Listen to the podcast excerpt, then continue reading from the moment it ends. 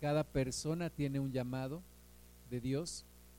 A veces somos rebeldes a ese llamado, pero Dios tiene un propósito en cada persona. Y el propósito de Dios va de generación en generación. Y el propósito es que en lugar de que sea una degeneración, porque también de ahí viene la palabra degeneración, más bien la obra de Dios vaya avanzando y no se vaya degenerando en nuestras vidas. Nos vamos a leer el Salmo 90. Salmo 90, tengo unos versículos aquí al frente, pero vamos a leer más de esos versículos. Dice, Señor, tú nos has sido refugio de generación en generación. Entonces la, la, obra de Dios va de generación en generación. La obra de Dios abarca más de una generación, abarca más de una persona. La obra de Dios no solamente abarca mi vida, la obra de Dios abarca más allá de mi vida y más allá también de mi propia generación. Dice el versículo 2, antes que naciesen los montes y formases la tierra y el mundo, desde el siglo y hasta el siglo, tú eres Dios. Entonces, aunque las cosas van cambiando, aunque las personas van cambiando, las ideas van cambiando, lo que antes era malo ahora es bueno, lo que antes era bueno ahora es malo, pero Dios no cambia. Dice que Dios es desde antes de la creación y desde antes que formase el mundo. Y Dios es desde el siglo y hasta el siglo. Dios no cambia y Dios no pasa y Dios no deja de existir. Versículo 3, vuelves al hombre hasta ser quebrantado y dices, convertíos hijos de los hombres. Entonces, la continua lucha de Dios, el continuo, la continua obra de Dios es por estar hablando a nuestras vidas, hablando a la humanidad y diciéndole, conviértanse, cambien, sean transformados. Dios quiere que seamos cambiados, que seamos transformados. Y ese es el propósito de Dios desde siempre, que la humanidad se acerque a Él, que la humanidad sea libre, que la humanidad sea transformada, que la humanidad recupere aquello para lo cual fue creada, para ser a la imagen y semejanza de Dios. Versículo 4, porque mil años delante de tus ojos son como el día de ayer que pasó y como una de las vigilias de la noche. Entonces, Dios tiene delante de él toda la historia, desde siempre. Dios tiene desde la creación, desde los primeros hombres hasta el día de hoy. Imagínate cuántas generaciones han pasado a lo largo del tiempo. Alrededor de seis mil años, más de seis mil años de la historia del hombre. Dios ha visto a cada uno y a cada una, porque mil años delante de sus ojos son como el día de ayer que pasó. Entonces, Dios ha estado observando todo lo que ha pasado, Dios ha estado viendo toda la historia de la humanidad. En algún momento y en algunas situaciones y en, y en general la humanidad se va degenerando. Esa es una realidad, el mundo se va degenerando. Vamos viendo una degeneración cada vez más avanzada, cada vez más adelantada. A, a la generación de ahora no le gusta lo que la generación de antes hacía.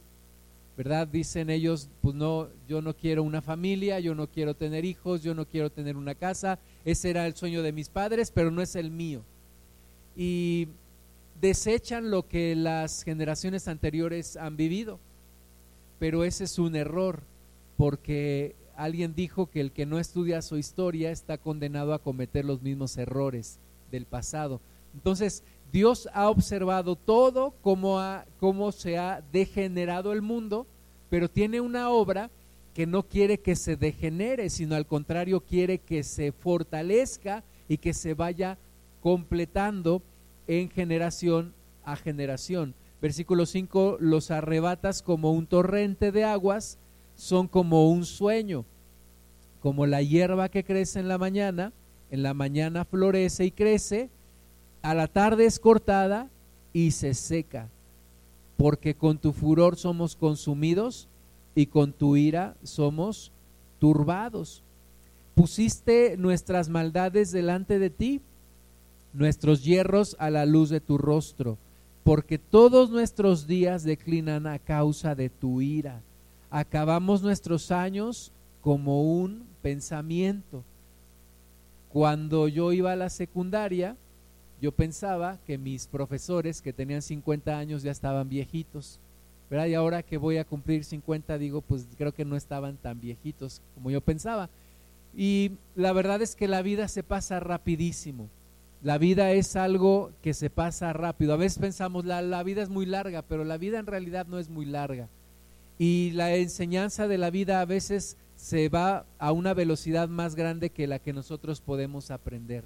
Necesitamos aprender, necesitamos conocer de Dios y aprovechar nuestra vida. Versículo 10, los días de nuestra edad son 70 años y si en los más robustos son 80 años. Con todo, su fortaleza es molestia y trabajo, porque pronto pasan y volamos. Y ahora que el mundo festeja el día de la, de la muerte y el día de los muertos y todo esto, realmente no hay una conciencia de lo que es la muerte. Y la gente dicen que los mexicanos se burlan de la muerte. Los mexicanos no se burlan de la muerte, los mexicanos no saben lo que es la muerte. Los mexicanos no se preparan para la muerte en general, no se preparan para vivir y no se preparan para morir. Porque si supiéramos, si estuviéramos conscientes que la vida se va agotando cada día, cada día se va agotando la vida, tendríamos una mayor conciencia y aprovecharíamos cada vez más nuestra vida. Nuestros años, dice aquí, aunque fueran 70 u 80, la verdad es que son pocos y pronto pasan y volamos. Versículo 11, ¿quién conoce el poder de tu ira y tu indignación según debe ser temido? ¿A quién? Ese es el, ese es el punto en la vida, conocer a Dios, relacionarse con Él, tener temor de Dios, ser guiado por Dios. Versículo 12, enséñanos de tal modo a contar nuestros días que traigamos al corazón sabiduría. Entonces, cada persona tiene un llamado y cada generación tiene un llamado. Es la obra de Dios trasciende cada generación. La obra de Dios es un avance ordenado y paulatino. Se va cumpliendo ordenadamente y paulatinamente. Cuando tú pienses en la obra de Dios en tu vida, no solamente pienses en ti, piensa en los que fueron antes de ti y piensa en los que serán después de ti y piensa en los que están alrededor de ti que comparten la misma generación que tú. Cada generación debe de cumplir su propósito. Cada generación está llamada a un propósito.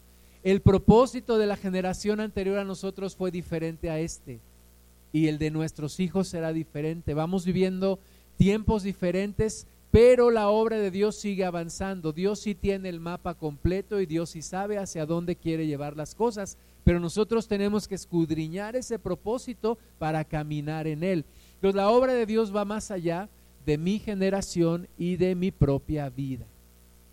La obra de Dios trasciende mi propia vida y trasciende mi propia generación. Hubo un rey, el, el cual el profeta le dijo, va a venir el pueblo de Asiria, y va a destruir tu pueblo y va a llevar cautivas a tus mujeres y a tus hombres y a tus hijos, los estrellará contra las rocas. Y ese rey lo único que dijo fue, Jehová sabe lo que hace, mientras no sea en mi generación, todo está bien. Y fue una respuesta un tanto irresponsable, porque nosotros tenemos que ver por los que siguen, tenemos que ver por la siguiente generación y lo que nosotros les dejemos ayudará o estorbará para que ellos también cumplan con su propósito.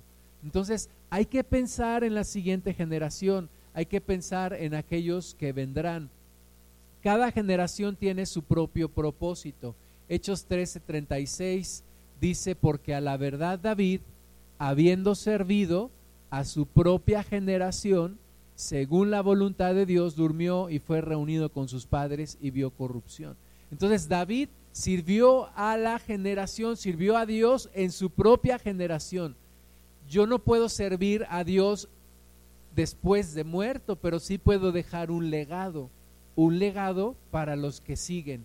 Entonces, tengo que esforzarme, tengo que servir a Dios en este tiempo, dentro de los 70, 80 o más años que Dios me dé, cumplir el propósito de Dios, hacer la voluntad de Dios, hacer lo que Él quiere que yo haga, descubrir lo que Él quiere que yo haga. Por eso es tan importante leer la Biblia, porque si no sabes cuáles son los propósitos de Dios, mucho menos podrás cumplirlos. Pero si conoces los propósitos de Dios, las ideas de Dios, podrás fluir en ellas, enamorarte de ellas y avanzar en ese camino.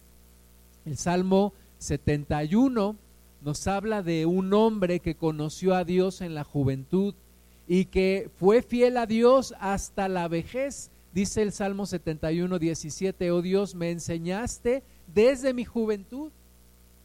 Y yo ahora, ya no siendo tan joven, pero puedo decir, Señor, te conocí en mi juventud, te conocí a los 20 años y ahora estoy avanzando en la vida y te doy gracias porque no me has dejado. Entonces, desde que tú conociste a Dios hasta la edad en la que Dios te recoja, tienes que mostrar una fidelidad. Este hombre dice, desde mi juventud me enseñaste y hasta ahora he manifestado tus maravillas. Piensa en una persona que hayas conocido desde tu juventud y que aún ahora siga contigo. Los que somos casados podríamos decir mi cónyuge. En el caso de las mujeres, tu esposo, en el caso de los hombres, eh, tu esposa. Pero más allá de eso, son contadas las personas y muchas veces no hay nadie que nos haya acompañado desde nuestra juventud y hasta nuestra vejez. Y Dios sí ha estado allí. Dios es el único que te formó desde el vientre de tu madre y que estará contigo atravesando la juventud y llegando a la vejez hasta donde Dios permita que tú llegues.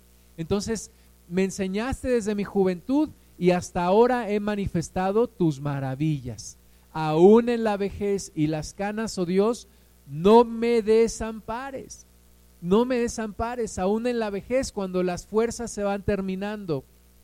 Jesús le dijo a Pedro, cuando eras joven te ceñías e ibas a donde tú querías, pero cuando seas viejo, alguien te ceñirá y te llevará a un lugar donde tú no quieres. Entonces, desde la juventud hasta la vejez, pedirle a Dios, no me desampares cuando se me acaben mis fuerzas, cuando se deteriore mi cuerpo, no me desampares, pero dice algo muy importante, hasta que anuncie tu poder a la posteridad y tu potencia a todos los que han de venir y tu justicia, oh Dios, hasta lo excelso. Este hombre dice, Señor, dame la fuerza, dame la capacidad, dame la forma de anunciar tu poder, tu justicia a la siguiente generación. No me desampares hasta que anuncie tu poder a la posteridad y tu potencia a los que han de venir. Le toca un mundo más difícil a nuestros hijos que el que nos ha tocado a nosotros. Cada vez es más difícil ser cristiano. Cada vez es más confusa la situación. Eh, ayer nos reunimos con un grupo de pastores y con un hermano que vino a platicarnos su testimonio de cómo, de cómo él cayó y, y, cómo Dios lo levantó, pero cayó hasta lo más, hasta lo más profundo que pudo haber caído. Y platicábamos ayer y algunos pastores decían es que ya hasta la iglesia festeja el Halloween, hacen sus fiestas de disfraces. Otro pastor decía es que mi congregación ya mucha gente no va porque viene su familia o tienen mucho trabajo o simplemente ya no les interesa ir. Y cada vez, hermanas y hermanos, es más difícil ser un verdadero cristiano. Cada vez es más difícil y cada vez será más difícil. Entonces, este Señor dice, Dios, ayúdame a anunciar tu poder a la posteridad, porque yo veo una degeneración, una degeneración de la fe una degeneración de lo que es servir a Dios. El hermano Wayne decía un día, yo cada vez veo menos el espíritu de servicio en la iglesia. Ya no veo gente dejándolo todo por, por seguir a Cristo. Cada vez es más difícil porque hay una degeneración de la fe. Pero no es lo que Dios quiere. Dios quiere que la fe no se degenere al pasar de una generación a otra, sino que se fortalezca que lo que yo no alcancé, lo alcancen mis hijos, y que lo que mis hijos no alcancen, lo alcancen sus hijos, y que el reino de Dios siga creciendo. No que el reino de Dios se extinga y se acabe, eso no es lo que Dios quiere. Hay una preocupación en, en muchos, en muchos pastores y en muchas personas. Las iglesias se están llenando o más bien están envejeciendo. Los jóvenes que llegan quieren más bien entretenimiento, quieren más bien sentirse bien, no quieren ser retados, no quieren ser transformados, quieren sentirse bien. Y eso me habla de una degeneración de la fe. Ahora, la Biblia lo, lo muestra porque es diferente el llamado a Abraham que el llamado a Isaac que el llamado a Jacob. Y vamos a ver el llamado a estas tres generaciones, el llamado a la primera generación, Abraham, el llamado a la segunda generación, Isaac, y el llamado a la tercera generación, Jacob. Y yo quiero pedirte que mientras hablamos de esto, tú identifiques cuál es el llamado de Dios para tu vida. ¿Eres primera generación, eres segunda generación o eres tercera generación? Nos vamos a ver primero el llamado a la primer generación, allá en Génesis capítulo 12, el llamado de Dios a Abraham. Recuerda que Abraham había tenido un padre al quien Dios le había dicho, sal de tu tierra y vete a otro lugar, al lugar que yo te mostraré, sal de Ur de los Caldeos. Ur, de los Caldeos era un lugar de paganismo, era un lugar de terror, ahora que el mundo celebra lo de la muerte y el Halloween y a todos lados que vas hay terror y hay cosas y hay brujos camuflajeados. Y es una fecha en donde muchos animales son sacrificados, en donde muchos niños desaparecen, en donde hay muchos sacrificios humanos, pues Sur de los Caldeos era como un Halloween, pero todo el año y, y todos los días y en todos los lugares. Era un lugar de paganismo, era un lugar de perversión. Y Dios le dijo a el padre de Abraham, sal de Ur de los Caldeos y vete a la tierra que yo te mostraré. Pero el padre de Abraham se quedó a la mitad. Pero Dios no perdió de vista su sueño y habló con Abraham y le dijo, Génesis 12.1, pero Jehová había dicho a Abraham, vete de tu tierra y de tu parentela y de la casa de tu padre a la tierra que yo te mostraré. Y haré de ti una nación grande, y te bendeciré, y engrandeceré tu nombre, y serás bendición. Bendeciré a los que te bendijeren, y a los que te maldijeren, maldeciré, y serán benditas en ti todas las familias de la tierra. Abraham era un hombre rico. Abraham no tenía necesidad económica. Abraham no andaba buscando un milagro de parte de Dios, pero se encuentra con un Dios que le dice, sal de tu tierra, deja tu parentela, vete a la tierra que yo te mostraré y haré de ti una nación grande y te bendeciré y engrandeceré tu nombre. Un hombre que, si lo vemos a la, a la vista del mundo, tenía resuelta la vida un hombre que no tenía necesidad económica, tenía hasta para heredar a sus hijos. Bueno, no tenía hijos, tenía un sobrino, ¿verdad? Pero era un hombre que no tenía de qué preocuparse. Y a la edad de 70 años Dios le dice, ¿verdad? Cuando ya muchos están pensando en su jubilación, Dios le dice, deja tu tierra, deja tu parentela y haré de ti una nación grande y bendeciré a los que te bendijeren y maldeciré a los que te maldijeren y serán benditas en ti todas las familias de la tierra. Ese es el llamado de Dios a Abraham. Sal de tu tierra, sal de tu parentela, deja tus costumbres. Y ese es el llamado a la primera generación. Los que somos primer generación de cristianos, recibimos este llamado. Recibimos este llamado a salir, a dejar aún a nuestra familia y para muchos es difícil. Y muchos dicen, estaré haciendo lo correcto. Estás haciendo lo correcto. Tienes que salir. Si cumples el llamado, tu familia tiene esperanza, tus familiares tienen esperanza. Porque tú vas a ser canal de bendición para tus familiares. Pero si tú dices no, no quiero, no sé, o a veces sí, a veces no, entonces no serás de bendición ni para ti ni para los que están a tu alrededor. El llamado entonces a la primera generación es salir de su tierra y de su parentela. Iniciar algo nuevo, ser punta de lanza en algo nuevo.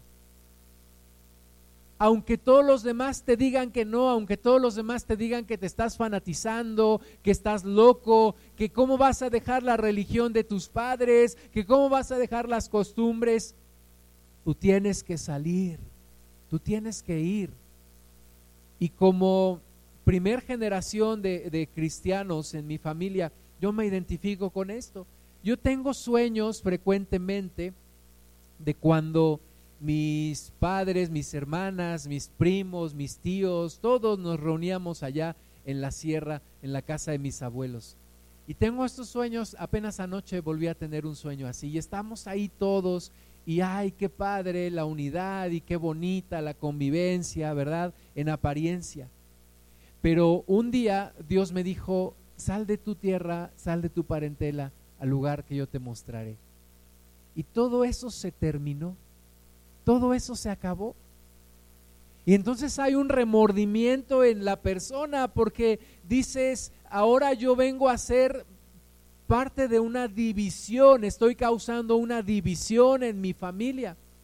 Efectivamente, Jesucristo dijo, no vengo a poner paz, sino a poner, vengo a poner guerra. Vengo a causar una división. Entonces, el llamado es ese. No es fácil, no es sencillo y muchas veces viene la duda. Pero la promesa es, hay un galardón grande. No te dejaré hasta que haya cumplido en ti todo lo que tengo para ti y voy a bendecir aún a tu descendencia después de ti. Es la persona que se para en medio y dice, hasta aquí la maldición, hasta aquí el padre alcohólico, hasta aquí el adúltero, hasta aquí el fornicario, hasta aquí todo lo que hemos sido. Y te paras como una estaca y dices, aquí se acabó la cadena de maldición por un llamado que Dios te ha hecho. Sale tu tierra, deja tu parentela, inicia algo nuevo, atrévete a hacer algo que nadie ha hecho, atrévete a entregarle tu vida a Dios, sin remordimiento, sin reservas, entrégale tu vida a Dios y Dios va a bendecir a tu siguiente generación. Abraham lo hizo, Hebreos 11:8 dice que por la fe Abraham, siendo llamado, obedeció para salir al lugar que iba, que, que, había de recibir como herencia, y salió sin saber a dónde iba. Cuando Dios me llamó a los 20 años, yo no sabía a dónde iba, pero yo sabía que yo quería ir con Él. Yo quería estar con Él, a mí no me importaba. Yo conocía perfectamente bien a Ur de los Caldeos. No me espanta escuchar las groserías que dice la gente en el mundo, porque yo las dije y me asombra de ver lo que hace el mundo, pero yo también lo hice. Y yo conocí a Ur de los Caldeos y de una cosa estaba seguro, estaba harto de mi vida como la vivía. Y salí. El llamado de Dios para mí fue lo mejor que pudo haberme pasado. Abraham salió sin saber a dónde iba, pero con la esperanza de recibir una gran herencia y por la fe habitó como extranjero en la tierra prometida, como en tierra ajena. La primera generación es rechazada. Eres rechazado por tu propia familia, eres rechazado por tus propios amigos. Pero tienes un llamado y tienes una herencia y dices, no me importa lo que digan de mí, yo voy a recibir mi herencia. Dios tiene algo que nadie más me puede ofrecer. Así que Puedo yo perder la amistad de cualquier persona, pero no quiero perder la amistad de Dios. Abraham fue llamado el amigo de Dios. El amigo de Dios. Y hoy podemos cantar, ¿verdad? yo soy amigo de Dios y no sé qué, pero realmente Dios fue el que dijo, Abraham es mi amigo. Abraham mi amigo.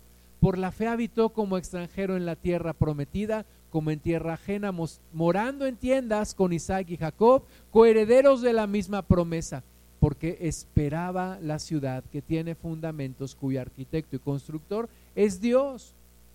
Pones tu mirada en algo más grande, pones tu mirada en algo mejor, por eso no te duele dejar todo lo que tengas que dejar, porque sabes que hay algo mejor, algo superior, y Dios te llena en tu corazón.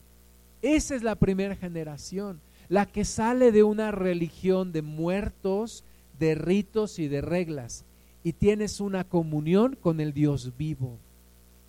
Eso es lo que hay que enseñarle a la siguiente generación. No una religión, una relación. Entonces, por fe, la primera generación obedece para salir y buscar un mejor futuro salir de su zona de confort, salir del lugar donde está cómodo, salir del modo de vida que te asegura ciertas cosas, pero que también te asegura que no vas a recibir otras. Un futuro mejor no solamente económicamente, porque Abraham era un hombre próspero, pero el cumplimiento de los planes de Dios. el llamado a la primera generación es sal sal de tu tierra, deja tu parentela al lugar que yo te mostraré. Y luego viene una segunda generación con Isaac. A los hijos de la primera generación no les toca vivir tan crudamente el mundo como nos ha tocado a nosotros. Y no tienen por qué vivir el mundo como lo vivimos la primera generación es absurdo decir es que yo quiero experimentarlo en mi propia vida. ¿Verdad? ¿Quién quiere ser contagiado de SIDA para saber que el SIDA es una enfermedad mortal? ¿Quién quiere volverse un adicto a las drogas para saber que las drogas destruyen la vida? Y entonces, porque muchos de la segunda generación dicen es que yo quiero experimentar con mi propia vida. Tú ya viviste tu vida, tú ya disfrutaste, entre comillas, el mundo. Ahora yo quiero disfrutar también. No tienes por qué cometer los mismos errores que cometió la primera generación. Génesis 24.1 era Abraham ya viejo y bien avanzado en años y Jehová había bendecido a Abraham en todo. Eh, llegas al final de tu vida y ¿cuál es tu principal preocupación? Tus hijos. Tu principal preocupación son tus hijos. Tú no dices, eh, quiero contar todo mi dinero o quiero las escrituras de mis propiedades. Tú dices, quiero hablar con mis hijos. Quiero asegurarme que la siguiente generación va a caminar bien. Quiero asegurarme que lo que Dios ha ganado en mi vida no lo van a perder mis hijos. Y dijo a Abraham a, a, un criado suyo, al más viejo de su casa, que era el que gobernaba en todo lo que tenía. Pon ahora tu mano debajo de mi muslo y te juramentaré por Jehová, Dios de los cielos y Dios de la tierra, ¿Qué es lo que quiere juramentar? ¿Por qué era tan importante esto que Abraham le está encargando al criado más viejo de su casa? Dice que no tomarás para mi hijo mujer de las hijas de los cananeos, entre los cuales yo habito, sino que irás a mi tierra y a mi parentela y tomarás mujer para mi hijo Isaac. El criado le respondió, quizá la mujer no querrá venir en pos de mí a esta tierra. Volveré pues a tu hijo a la tierra de donde saliste. Y Abraham le dijo, guárdate que no vuelvas mi hijo allá. El llamado a la segunda generación es, no regreses al lugar de donde salieron tus padres. No regreses al lugar de donde salieron tus padres. No vayas al mundo. No te vayas al mundo, no te regreses al mundo, no vayas al lugar de donde tus padres, de donde la primera generación salió. Es el peor error que podrías cometer. Regresarte al mundo. Le dice Abraham a su criado, guárdate que no vuelvas mi hijo allá. no lo regreses allá. Jehová Dios de los cielos, que me tomó de la casa de mi padre